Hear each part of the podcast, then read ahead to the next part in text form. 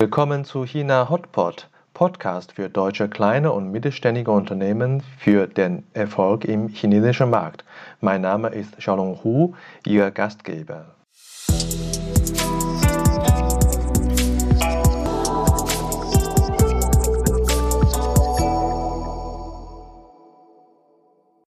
Willkommen zu unserer heutigen Episode.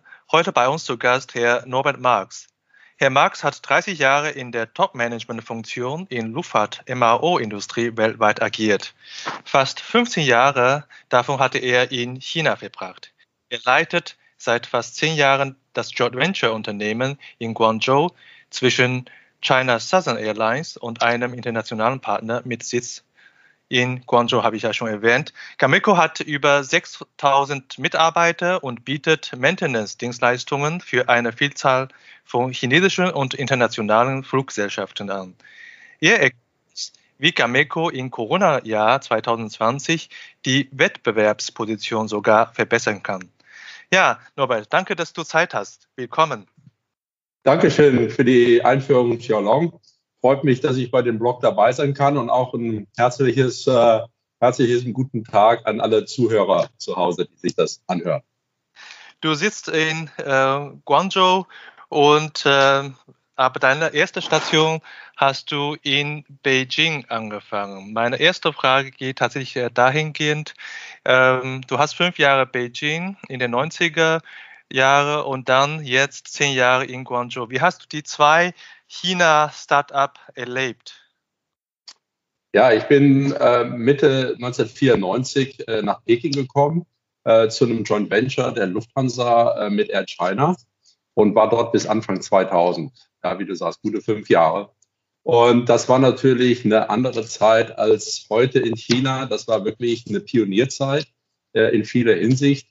Äh, China hatte sich damals geöffnet in den 80er Jahren hatte die ersten westlichen Maschinen, die Boeings, äh, damals alles äh, angeschafft. Und äh, die Maintenance dieser Flugzeuge, das steckte noch in den Kinderschuhen. Die meisten Mechaniker waren noch auf äh, sowjetische Maschinen geschult. Äh, Englisch äh, hat man nur sehr selten gefunden. Und auch das, das Leben in Peking zu der damaligen Zeit war noch ein ganz anderes Abenteuer als heute. Damals hatte man kein Smartphone, damals hatte man kein Navi im Auto, äh, alles war auf Chinesisch, öffentlicher Verkehr waren hauptsächlich die Busse, ja, die Leute vor mit dem Fahrrad. Es war wirklich eine andere Zeit, als wenn man heute in das moderne China kommt. Ja, das, äh, das glaube ich. Äh, und äh, ich würde mich interessieren, wie hast du die zwei Städte erlebt? Es waren natürlich wirklich unterschiedliche Zeiten.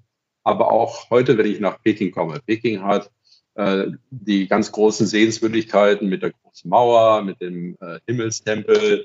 Ähm, es ist die Regierungsstadt, du hast sehr viele Expats dort. Äh, man hat die ganz andere Jahreszeiten, äh, speziell den Winter fand ich immer sehr lange, sehr grau, sehr trocken. Ähm, aber in Guangzhou ist es etwas anders. Guangzhou ist auch eine riesige Stadt hier am Fernfluss. Äh, es wird nicht richtig kalt im Winter. Man hat immer Grün, man hat immer Blumen. Die Sprache ist anders mit Kantonesisch, die Umgangssprache als Mandarin. Ähm, das Essen schmeckt anders als im Norden. Die, auch der Mindset der Leute ist äh, anders. In, in Peking ist es äh, politischer orientiert als hier in, in Guangzhou, wo ich das Gefühl habe, die Leute sind wirklich mehr unternehmerisch unterwegs als, als in Peking. Also es sind wirklich zwei unterschiedliche äh, Städte mit, mit unterschiedlichen Charakteren. Jeder auf ihre Art irgendwo faszinierend. Ja, und äh, ich darf einfach mal so direkt fragen, auch, äh, auch wenn du schon in Deutschland sehr lange äh, oder weltweit sehr lange Erfahrung hast im Beruf, aber 15 Jahre China ist natürlich eine, eine lange Zeit. Und inwiefern äh, hast du selber äh, sozusagen gefunden, dass die Zeit China äh, dich weiterentwickelt oder dich verändert hat? Auf alle Fälle. Also es waren ganz, ganz wichtige Entwicklungen für mich und es waren beruflich sehr interessante Phasen, auch sehr befriedigende Phasen. Also ich muss sagen, gerade die, die erste Zeit, äh, als ich in Peking war, ich war Mitte 30 mit meiner Familie, mit zwei kleinen Kindern dort. Äh, das war eine Pionierzeit. Ähm, ich hatte die Verantwortung für die Flugzeugüberholung. Äh, das waren damals schon 600, 700 Leute ungefähr. Und wir haben viele Projekte gemacht, die in China das allererste Mal durchgeführt wurden. Wie zum Beispiel 747 Heavy Check. Das war der erste Heavy Check, der in China stattgefunden hat, anstatt äh, außerhalb von China, irgendwo im Ausland. Und das ist natürlich eine große Verantwortung, dass man am Ende den Flieger auch wieder zusammenkriegt, nachdem man ihn ganz auseinandergenommen hat. Ja, und jedes Detail im Grunde überholt hat und, und repariert hat. Und solche Pionierprojekte hatten wir eigentlich viele. Ja, damals sind viele Sachen das erste Mal in China äh, durchgeführt worden von unseren chinesischen Kollegen. Zusammen mit einem kleinen deutschen Team. Das waren sehr wenige. Darf ich da äh, einhaken? Und zwar, äh, du hast gesagt, du warst Mitte 30. Wie war damals die äh, Auswahl Auswahlverfahren, dass du sozusagen nach äh, Beijing gehst, nicht jemand andere? Oder war das eher so, dass du dich freiwillig, freiwillig gemeldet hast und dann äh, wirst du ausgewählt? Wie war damals die, die Situation gewesen? Also ich war damals in Hamburg auf der Lufthansa-Basis und war dort verantwortlich für das VIP-Geschäft. Also wir haben dam damals die, die Flugzeuge umgebaut für den, für den Kanzler Kohl nach der Wiedervereinigung und dann äh, fing das Geschäft mit VIP-Umbauten an äh, für, für äh, Katar oder für Kuwait, für Kunden aus dem Mittleren Osten. Und das war ein unheimlich äh, faszinierendes Geschäft damals. Und ich war eben verantwortlich für die ganze Produktion und Planung und Werkstattarbeit. Aber mein damaliger Chef und Mentor, der äh, wurde hier der General Manager von Ameco. Und der sagte, Max, komm mit hier nach äh, Peking. Das ist mal ganz was anderes, wie VIP-Umbauten geht. Das weißt du jetzt geh mal mit hier nach, nach Peking, übernimm dort die Heavy Maintenance und nach Möglichkeit machen wir auch mal ein VIP-Flugzeug in Peking. Und das ist auch so passiert. 96 haben wir für den damaligen Präsidenten äh, Jiang Zemin und, und für Li Pang, den Premier, äh, zwei Flugzeuge umgebaut, nachdem es diese große äh, Affäre gegeben hat in den USA, wo dann Abhöranlagen eingebaut worden sind und die Chinesen den Flieger nicht übernommen ja, und äh, insofern war die Auswahl, dass ich direkt angesprochen wurde. Und äh, dann weiß ich noch, ich war in, in Hamburg am Dock am Arbeiten. Auf einmal kam eine Gruppe von Chinesen vorbei. ähm, da sollte ich denen mal erklären, was ich machte. Und das war eigentlich deren Interview. Das Ach war so. den, die wollten den Eindruck haben, wie agiert der. Und ich war wirklich gerade in meinem Element und das kam sehr gut an. Und äh, dann dann war es das. Das ging also ganz easy eigentlich. Ja, ich glaube, das Stichwort gut ankommen äh, ist, ist richtig, weil du bist ja später äh, nochmal zurückgeholt äh, worden nach China und ähm, äh, zu Gameco. Ähm, das MAO-Business ist vielleicht nicht für jeden äh, Zuhörer bekannt. Kannst du vielleicht mal erklären, was ihr macht bei Gameco? Ja, gerne. Also MAO steht für Maintenance, Repair und Overhaul und es bezeichnet eigentlich alle technischen Serviceleistungen, die man am Flugzeug durchführen muss. Äh, in Deutschland ist die Lufthansa Technik ist eines der führenden Unternehmen weltweit äh, äh, unterwegs in diesem in dem Feld. Die ESSA Technik in der Schweiz, äh, Delta Tech Ops in, in den USA und hier in, in China ist Gameco einer der großen Player. Das heißt, wir äh, machen die Instandhaltung und die Wartung äh, am Flugzeug und an allen Komponenten vom Cockpit über Hydraulikpumpen, über Kabinensysteme äh, in speziellen Werkstätten. Das Einzige, was wir in der Gameco hier nicht machen, ist ganz tiefe Maintenance äh, an den Triebwerken. Dafür gibt es ein, äh, ein Partnerunternehmen in Zhuhai. Das ist ein Joint Venture mit NTU und auch China Southern. Also gleiche Mutter, verschiedene Felder. Ähm, ich habe schon bei der Ankündigung gesagt, ihr seid äh, mit 6000 Mitarbeitern natürlich ein äh, richtig großes Unternehmen.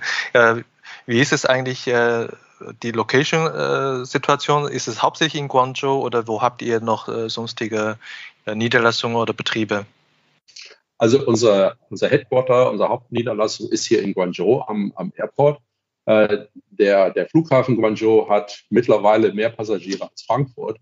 Ähm, für mich war das immer eine Referenz, ist also ein sehr großer internationaler Flughafen.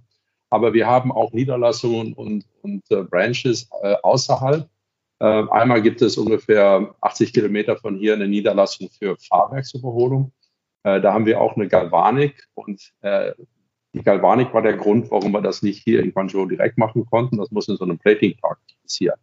Aber wir haben auch Stationen in äh, Chongqing, in Shanghai, in mehreren großen Städten in, in China, wo wir Wartungen für bestimmte Kunden durchführen. Und wir haben Außen, Auslandsstationen in Sydney, in Melbourne und in Auckland, in New Zealand. Im Grunde genommen, da wo äh, China Southern Airlines auch hinfliegen, dort äh, baut ihr auch äh, eure Service dementsprechend auf. Kann man so äh, verstehen, ne? Genau, genau wie du sagst. Also es gibt die drei großen Airlines in China, die Air China aus Peking raus, die China Eastern aus Shanghai raus, China Southern aus Guangzhou raus. Und von Guangzhou belegt China Southern hauptsächlich auch die Fluglinien nach Australien und Neuseeland, die sogenannte Känguru-Route. Also wenn man jetzt zum Beispiel von, von den USA kommt oder von, von Europa kommt, zu normalen Non-Covid-Zeiten, dann steigt man hier in Guangzhou um und fliegt dann weiter nach Melbourne oder Perth oder Brisbane oder Sydney oder was weiß ich. Das ist eine sehr angenehme Verbindung. Äh, es gibt sogar mit einem Hotelzimmeraufenthalt dazwischen und so. Also das ist die sogenannte Känguru-Route und deswegen haben wir auch äh, die Maintenance in, in den entsprechenden Städten. Ja, in China ist ja natürlich die Flugindustrie äh, äh, oder die Aviation-Industrie ist in äh, ja, staatlichen Hand. Ich sag mal, äh, die ganzen Fluggesellschaften sind Staatsbetriebe. Du warst in Beijing für die Ameco tätig. Da, dafür bist du sozusagen äh, bekannt bei den äh, Gesellschaften.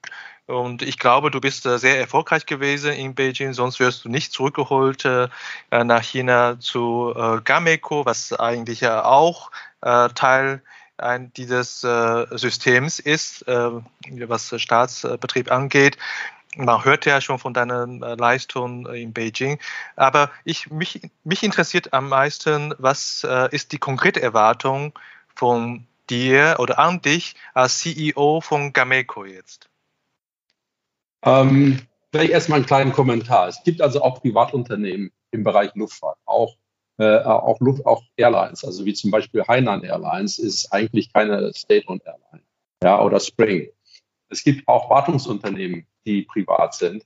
Allerdings ist es auch wie in Europa oder in den USA ein sehr streng regulierter Bereich. Es gibt eine Aufsichtsbehörde, in Deutschland ist das Luftfahrtbundesamt oder die EASA aus Köln, äh, während das hier die CAC ist und äh, man muss natürlich sich nach den gesetzlichen Vorschriften regeln.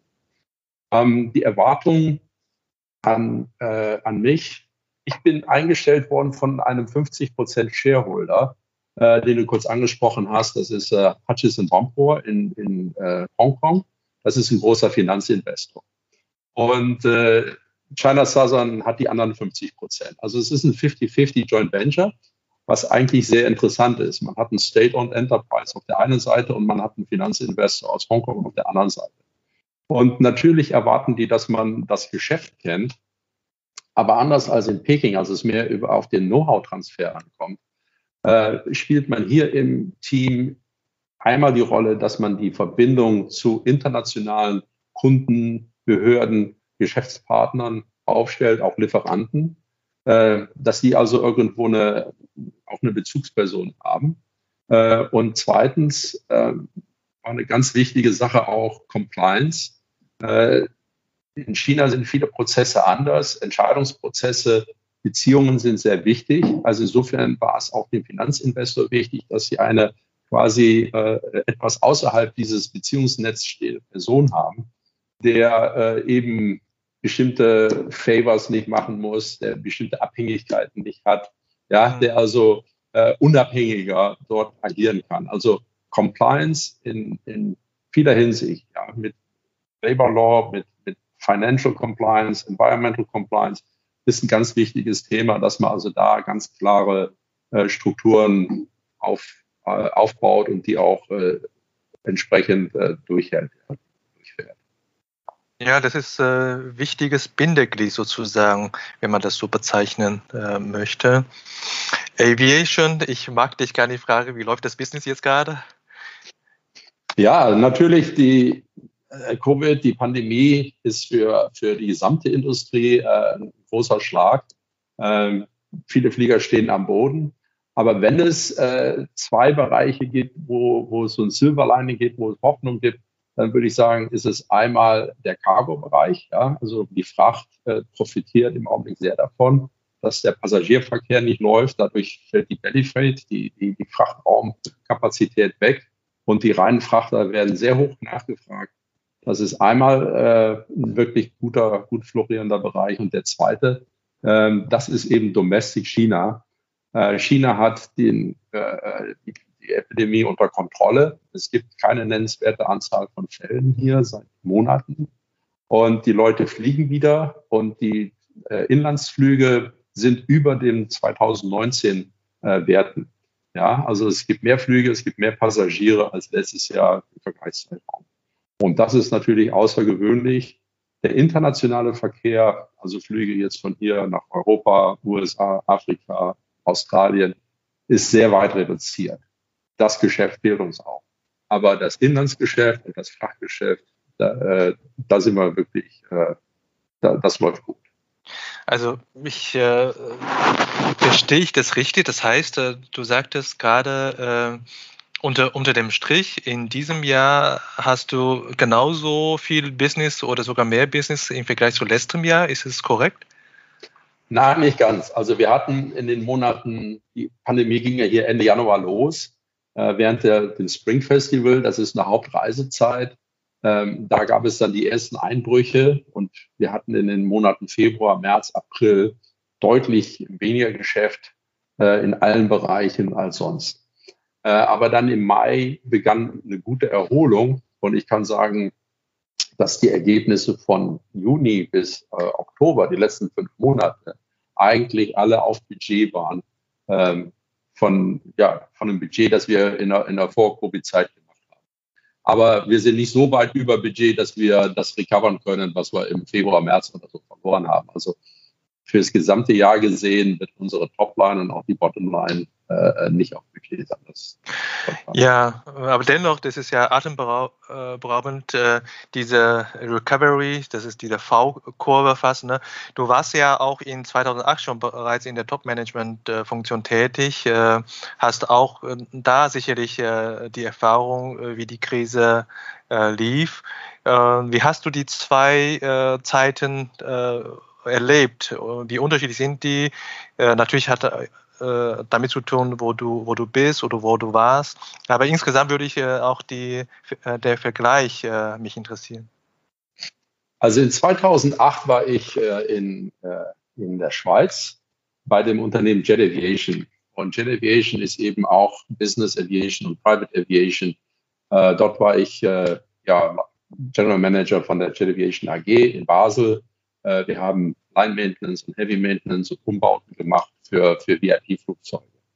Und äh, Jet Aviation wurde von einem Private Equity unternommen, äh, übernommen, von Permira damals, äh, in 2005. Und 2006, 2007 waren Boomjahre. Ähm, eine unheimliche Nachfrage nach Privatflugzeugen.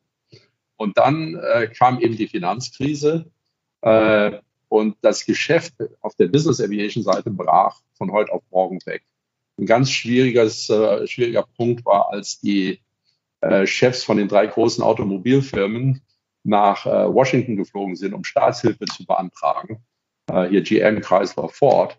Und dann war die erste Frage des äh, Kongresses auch, meine Herren, wie sind Sie denn hierher gekommen? Und jeder ist äh, aus Detroit mit seinem Privatjet angeflogen, um Staatshilfe zu beantragen. Ja, und dann wurden natürlich gesagt, das passt ja nicht zusammen. Und daraufhin wurden viele Privatjets abgeschafft, weil eben auch Banken, große Unternehmen, internationale äh, Konzerne waren alle in Trouble und haben da erstmal auch sichtbar äh, Kosten eingespart. Also das war für uns in der Jet eine schwierige Sache. Allerdings waren wir kurz vor der Finanzkrise auch aufgekauft worden von General Dynamics, großer amerikanischer Konzern, den gehört auch Gulfstream. Und wir waren insofern auch in einer Transition-Phase. Ähm, was diese Finanzkrise an etwas überdeckt hat, äh, dass es von Permira eben zu General Dynamics äh, wechselt. Und dann kam eine schwierige Zeit, dass man das, bis das Geschäft sich dort wieder stabilisiert hat. Aber dann war ich in Vancouver bei, bei Canadian Helicopters. Sie wollten ein weltweites MRO-Netzwerk aufbauen. Und, äh, und äh, General Dynamics wollte auch eigenes Management bei der Jet reinbringen. Also das war für mich auch ein guter Zeitpunkt zu wechseln. Ja, ja. Und äh, ich korrigiere meine Bemerkung. Ich glaube, bei Gameco hast du jetzt nicht nur eine V-Kurve. Ich würde sagen, das ist ein äh, voraussichtlich eine eine Hockeykurve. Das geht ja weit nach oben noch. Und äh, um das zu bestätigen, äh, äh, kannst du uns am besten erklären, was sind die strategischen Ausrichtungen von Gameco unter äh, deiner Führung? Äh, wo sie, siehst du eigentlich das größte Potenzial von Gameco? Also wir haben, ich wünsche mir natürlich, dass die Entwicklung gut weitergeht, aber die, das, das Thema Covid ist noch lange nicht zu Ende. International wird es den, äh, äh, gibt es Reisebeschränkungen, die also den Luftfahrt, die Luftfahrt noch lange äh, betreffen werden. Äh, auch die Luftfahrt hier nach China und aus China heraus. Ähm, und ich denke, das Potenzial innerchinesisch ist natürlich äh, auch nicht unbegrenzt. Aber man muss sehen, dass sehr viele, über 40 Airports in China sind entweder im Bau oder in der Erweiterung. Das heißt, das Streckennetz wird, wird permanent erweitert. Äh, wir haben in dieser Krise keine Leute entlassen. Wir haben unsere Einstellungen reduziert. Wir hatten normalerweise 940 für dieses Jahr geplant, 2020. Äh, wir haben dieses Jahr noch ungefähr 400 Leute eingestellt. Also etwas reduziert, ja, aber nicht, nicht, nicht völlig äh, gecancelt. Wir haben auch einige große strategische Projekte. Wir haben insgesamt drei große Gebäude mit insgesamt 160.000 Quadratmeter Betriebsfläche im Bau. Äh, das ist einmal ein großer Hängerkomplex für Großflugzeuge mit Werkstätten angeschlossen, dann eine neue Component-Werkstatt und eine neue Werkstatt für Faserverbundwerkstoffe für Composite-Details. Und äh, die sind in einer Development-Zone, die hier um den Airport herum äh, entstanden ist vor einigen Jahren. Da gibt es eine, eine, eine Entwicklungszone, die der Staat eingerichtet hat, äh, speziell auch im Bereich Luftfahrt. Und äh, dort bauen wir diese beiden großen Werkstätten auch. Und diese strategischen Projekte laufen weiter. Also wir fokussieren uns eigentlich immer auf, auf drei Sachen in der Entwicklung. Das eine ist Kapazität, einfach weil der Markt dynamisch ist und wächst. Ja, dass wir also wachsen. Das zweite ist Capabilities dass man auch für neue Flugzeuge wie 787, A350, A320 Neo, äh, 737 MAX, dass man da die richtigen Produkte im Portfolio hat. Und das dritte ist die Effizienz. Also im Wachstum Effizienz zu steigern, ist eigentlich immer die beste Möglichkeit. Ja, dass man also äh, äh dort nicht einfach nur Kapazität zustellt, sondern Prozesse optimiert, die äh, wirklich die Effizienz der Mitarbeiter auch, auch äh, weiter ausnutzt. Ja. Und mit neuen Leuten hat man auch die Chance, ähm, alte, altes Denken, alte Strukturen immer wieder aufzubrechen und zu verbessern. Ja, ähm, in China äh, ist natürlich sehr wichtig, dass man auch die äh, nicht nur eigene Strategie im Auge behält, sondern auch die Strategie von der Regierung äh, auch beobachtet. Und du hast in den zehn Jahren mindestens zwei äh, Fünfjahrespläne äh, äh, erlebt und auch sozusagen begleitet. Und was ist deine Meinung? Wie kann man eigentlich äh, am besten die strategische Ausrichtung des äh, Landes in dem Fünfjahresplan in sein eigenes Unternehmen äh, integrieren, was Themenauswahl zum Beispiel angeht? Also da sagst du ganz wichtige, muss, äh, ganz wichtigen Punkt, ja, dass man diese Zusammenhänge äh, herstellen muss und die muss man auch kennen. Damit muss man sich auch als Ausländer auseinandersetzen. Also als ich kam, war gerade der zwölfte Fünfjahresplan äh, in Bearbeitung. Dann kam der 13., der ist jetzt äh, abgeschlossen und nächstes Jahr fängt der 14. an. Man muss wissen, wo sind da die Schlüsselindustrien, wo sind die Zielsetzungen, ähm, um auch zu verstehen, wie das gesamte Umfeld um um einen herum sich entwickeln wird, voraussichtlich. Ja, also die, äh, die diese, äh, man ist ja nicht im luftleeren Raum, man äh, entwickelt sich hier und muss die Chancen daraus erkennen und auch die Anforderungen. Ich nannte eben unsere Development Area. Wenn der Staat hat hier 120 Quadratkilometer um den Flughafen herum zu einer Aerotropolis Development äh, Area erklärt. Da gelten bestimmte Bedingungen da hat auch der Staat bestimmte Ziele. wenn man die kennt, kann man die unterstützen, kann man sie auch für sich nutzen. Ja, wenn man weiß, wer muss wann was erfüllen. Äh, wir sind hier in der Greater Bay Area. Greater Bay Area ist Hongkong, Macau, Guangzhou, das ist ein Dreieck, das Pearl River Dreieck. Dazwischen liegen noch Städte wie Shenzhen und Dongguan und Zhuhai und andere Städte. Äh, knapp 60 Millionen Menschen, die hier in diesem, in dieser Greater Bay Area arbeiten. Mit einem Wirtschaftspotenzial von circa anderthalb Millionen äh, US-Dollar. Also das ist, ist äh, und das sind deutsche Millionen. Das ist schon gewaltig. Das wird zusammengeschlossen. Und auch daraus ergeben sich eben äh, Randbedingungen, die wichtig sind für, für jedes Unternehmen in der einen oder anderen äh, Weise. Ja, also die, die Vorgaben, wo sind die Schlüsselindustrien, was sind die Wachstumszahlen, wie hängt das zusammen, äh, auch, auch Themen wie Innovation, wie wird das gefördert, welche Erwartungen hat da der Staat an die einzelnen äh, äh Staaten und Regionen. Ähm, es ist wichtig zu wissen, dass man sich dort, das kann man sich zunutze machen, um das eigene Unternehmen weiter zu, schneller zu entwickeln. Uh, unser Podcast uh, ist ja dafür da, um deutschen uh, kleinen und mittelständischen Unternehmen zu helfen, Erfolg in China zu erzielen. Und gerade jetzt im Corona-Jahr merkt man, so wie du sagst, die Erholungskurve in China deutlich schneller. Das ist auch eine Chance für viele KMUs. Ähm, was würdest du äh, aus der Erfahrung von dir, auch wenn Cameco ein große, großes Unternehmen ist, was würdest du aus deiner Erfahrung äh, an Empfehlungen vielleicht weitergeben, wenn äh, KMU aus Deutschland, vielleicht auch aus der äh, Industrie, wo du jetzt äh, gerade bist, äh, nach China kommen möchte? wie, sollen, wie sollte man geschickterweise anstellen? Also natürlich, wenn man weiß, das hängt jetzt von dem Produkt ab.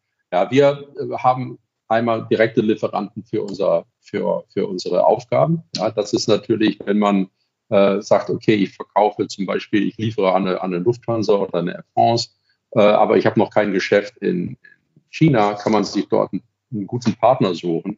Und wenn man dann auch äh, Leute als, als, äh, als Kontakt, als Schnittstelle erstmal hat, kommt man so in das System rein. Das ist eigentlich das direkte Business. Dann gibt es indirekt wir haben diese großen äh, äh, strategischen Projekte wie, die, wie das Hallenkonzept. Ja, da gibt es sehr viele Dienstleistungen und sehr viele äh, Produkte, die wir brauchen. Äh, Kran, Hallentüren, Elektroversorgung, äh, alles mögliche, Dockanlagen, äh, wo, man, wo man Produkte auch für eine Infrastruktur liefern kann. Ja, oder Teststände, ja, da arbeiten wir auch viel mit deutschen Firmen zusammen. Ähm, dann wenn man weiß, äh, dass Innovation zum Beispiel eine sehr große Rolle spielt. Hier in Shenzhen soll das, das innovative Center eigentlich entstehen von, äh, von China. Ja, wenn man dort Anknüpfungspunkte hat, welche Entwicklungen gibt es? Also unser Betrieb ist seit über einem Jahr schon völlig mit 5G äh, äh, ausgestattet. Wir sind ein Pilotprojekt für, für den Staat, um nutzbare Anwendungen, Applications äh, für 5G im Bereich MRO äh, zu entwickeln. Ja, auch da brauchen wir irgendwie Sensoren, damit wir äh, bestimmte Sachen messen können, feststellen können, dass wir Daten erheben können, die wir dann auch sinnvoll verbinden können. Ähm, ob das optische Geräte sind, ob das, wie gesagt, Sensoren sind, ob das ähm, Automatismen sind, Roboter sind, äh, äh, da gibt es viele Anwendungsgebiete, wo wir teilweise auch, auch erforschen wollen, was könnten wir denn machen, um unser Geschäft, das sehr laborintensiv ist, ähm, in Zukunft wettbewerbsfähiger zu gestalten, die, die Zeiten zu verkürzen, die Vorhersagen zu verbessern, was ein Flieger braucht, die Logistik effizienter zu gestalten und, und. Verstehe. Du, du hast also im Grunde genommen gesagt, äh, auch motiviert, äh, äh, werden deutsche äh, KMU-Unternehmen, wenn sie äh, die chinesische äh, Strategie versteht ähm, und auch dieser Trend folgt, seine Produkte so positioniert, dass auch zu der chinesischen Entwicklung passt. Da kann man auch ruhig mutig sein Produkt und Service anpreist, so wie Unternehmen wie äh, wie, wie Gabeco oder andere, die äh, wirklich diese, äh, diese Service und, und Produkte brauchen, da entstehen auch neue Geschäfte. Also da sollte man ruhig äh, mutiger ausprobieren. Ja, ich meine, auf alle Fälle den Kontakt suchen. Äh, wir haben ja auch Vertretungen hier der, der, der Außenhandelskammer äh, oder es gibt eine European Chamber of Commerce, äh, wo sehr viele Unternehmen auch vertreten sind, wo man mit den Leuten in, in Kontakt kommt, wo man sieht, was ist denn ein guter Weg, um in den chinesischen Markt zu kommen. Das heißt ja nicht sofort, dass man hier ein großes Invest oder so tätigen muss, sondern dass man erstmal die, die richtigen Partner findet äh, und zusammen mit denen auch die, die, die Möglichkeiten, die der Markt bietet. Und das sind so viele Möglichkeiten, äh, dass man dort äh, äh quasi eine, eine Rolle spielt. Die, die deutschen Unternehmen, gerade KMU, haben einen sehr guten Ruf, äh, dass sie innovativ sind, dass sie solide Lösungen haben, dass sie zuverlässige Partner sind. Ähm, und äh, die sind sehr gerne gesehen hier. Ja, das, das denke ich schon. Und gerade ja. jetzt mit dem Trade War orientiert sich ohnehin China auch mehr nach, nach Europa. Das sind sehr schöne und ermutigende äh, Wörter. Mit der nächsten Frage äh, möchte ich zu unserer letzten Session äh, diese, diesem Gespräch äh, anleiten und nämlich in etwas äh, also persönliche Frage. Äh, wenn du jetzt aus China heraus in Urlaub fährst oder fliegst, ähm, Denkst du noch an die Arbeit, wenn du im Flugzeug steigst? Hm. Ja, eine gewisse Zeit habe ich da immer einen Nachlauf äh, und ich schaue mir auch jeden Flieger an. Äh, für mich ist es unsere Mission. Ja? Der Flieger, der muss zuverlässig sein, der muss sauber sein, der muss äh, technisch auch pünktlich bereitstehen. Also wenn ich hier einsteige und unsere, ich sehe unseren Schlepper wegfahren und unsere Mechaniker dann noch arbeiten, das ist sicherlich äh, etwas, wo ich, wo ich dann noch äh, daran denke und auch wenn ich irgendwo anders lande, äh, dann, dann achte ich immer darauf, was tut sich am Flughafen auf der technischen Seite. Das ist ein natürliches Interesse. Ja, das kann man nicht vermeiden. Ne? Nee, das kann man nicht vermeiden. Wenn du im Hotel bist, äh, egal Urlaub oder, oder, oder äh, Business, äh, morgens äh, nimmst du dann nach 15 Jahren äh, China äh, ein westliches Frühstück oder genießt du jetzt Frühstück aus, aus Guangzhou oder aus China? Also was ich sehr gerne esse morgens, das sind diese chinesischen Nudeln. Vor allen Dingen, wenn man abends irgendwo ein Essen hatte oder, oder irgendwie eine Feier hatte, wo man ein bisschen mehr getrunken hat, dann sind diese Nudeln morgens Gold wert. Ja, das, äh, das muss ich sagen, das bringt einen schnell wieder nach vorne. Ansonsten mische ich das. das also das kann mir vorkommen, dass ich mal ja, westlich esse. Ähm, meine Frau ist aus Mexiko, also ich liebe auch mexikanische Frühstücks. Und äh, oder eben, wie es in Deutschland gibt, ja, oder, oder das, das mische ich. Da gibt es also nicht eine eindeutige Vorliebe. Das ist jetzt meine Erfahrungswerte. Äh, Leute aus Deutschland, äh, die ich jetzt befragt äh, habe, äh, bis zehn Jahre China-Erfahrung wählen die meisten äh, West Frühstück. Und ab 20 Jahren werden sie meistens chinesisches Frühstück und du bist genau in der Mitte. Also passt ja. schon. ja, passt rein. Wenn ich in Deutschland bin nach einer Woche oder so, dann vermisse ich auch etwas das chinesische Essen, das muss ich auch sagen. Aber umgekehrt, wenn ich hier bin, vermisse ich auch das Deutsche. Also das ist immer, dass man das Interesse dann nicht verliert auf beiden Seiten. Äh, über Mobilität äh, habe ich noch eine Frage. Wenn du, du bist ja in Guangzhou. Äh, in Guangzhou bist, wenn du privat unterwegs bist, nimmst du äh, Taxi, Didi äh, oder Mobike oder Uber. Was nimmst du am häufigsten? Also am häufigsten nehme ich Didi, wenn ich privat unterwegs bin. Das ist einfach äh, total bequem. ich ich fahre allerdings auch mit der U-Bahn. Ich habe eine U-Bahn-Karte. Ja, das ist manchmal je nach Verkehr das, das, das schnellste. Ähm, ich bin auch, ich habe einen Fahrer von der Firma, der holt mich morgens ab und bringt mich wieder nach Hause. Aber am Freitag lässt er das Auto auch bei mir am Pappen stehen. Und ich habe einen Führerschein, also am Wochenende, dann möchte ich nicht gerne, dass mich der Fahrer irgendwo hinbringt, sondern dann fahre ich irgendwie raus ins Grüne mit meiner Frau und wir schauen uns irgendwas in der Umgebung an. Also ich, ich fahre selber, ich nutze Didi, ich nutze äh, die Metro, das Metrosystem ist super viel einfacher als in Köln, wo ich herkomme, äh, in Guangzhou mit der Metro zu fahren, als in Köln mit der, mit der KVP. Und äh, ja, und ansonsten Didi. Ja. Du bist ja angekommen, äh, hört man in Guangzhou. Aber äh, vermisst du irgendwas aus Deutschland, aus Köln zum Beispiel? Ja, das sind hauptsächlich die guten Freunde, ja, die Familie, mein Bruder, meine Schwester sind da, meine Kinder, die wohnen beide in der Schweiz und arbeiten in der Schweiz. Es ist hauptsächlich das. Äh, ansonsten freue ich mich eben immer auf Besuche. Hier gibt es fast alles. Äh, es gibt ein Oktoberfest hier, es gibt ein Halloween hier, es gibt eine Neujahrsfeier. Also an, an, an also die, die Traditionen, die findet man hier auch hier. Nur Karneval noch nicht. Das haben sie noch nicht hier in Guangzhou.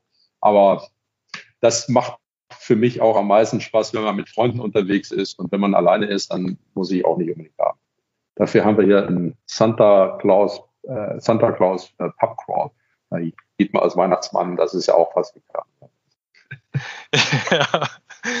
ja, für die Zuhörer, vielleicht äh, KMU-Zuhörer aus Deutschland, äh, wenn Sie sich ein, ein Gespräch wünschen oder sogar Mentor wünschen für Ihr China-Business, bist du grundsätzlich bereit für so ein Gespräch oder für Unterhaltungen? Ja, auf alle Fälle. Also ich denke, das ist immer gut, sich auszutauschen. Und äh, ja, gerne. Super. Ich bedanke mich, äh, Norbert, für deine Zeit, für die äh, tolle Unterhaltung. Und äh, ich äh, wünsche dir auf jeden Fall einen erfolgreichen Tag und äh, ich bin mir sicher, dass äh, Gameco unter deiner Führung weitere fünf florierende Jahre haben wird. Ja, Long, danke für das Gespräch. Ich glaube, du hast gemerkt, mir macht die Arbeit hier wirklich Spaß. Äh, ich habe ein tolles Unternehmen, tolle Kollegen und ich hätte nicht gedacht, dass ich zehn Jahre hier bleibe. Aber ich bin froh und, äh, und freue mich wirklich darüber. Also, danke für das gute Gespräch. Ich hoffe, dass deine Quarantäne bald vorbei ist und du dann auch hier wieder reisen kannst. Dankeschön. Ja? Tschüss. Jo, tschüss.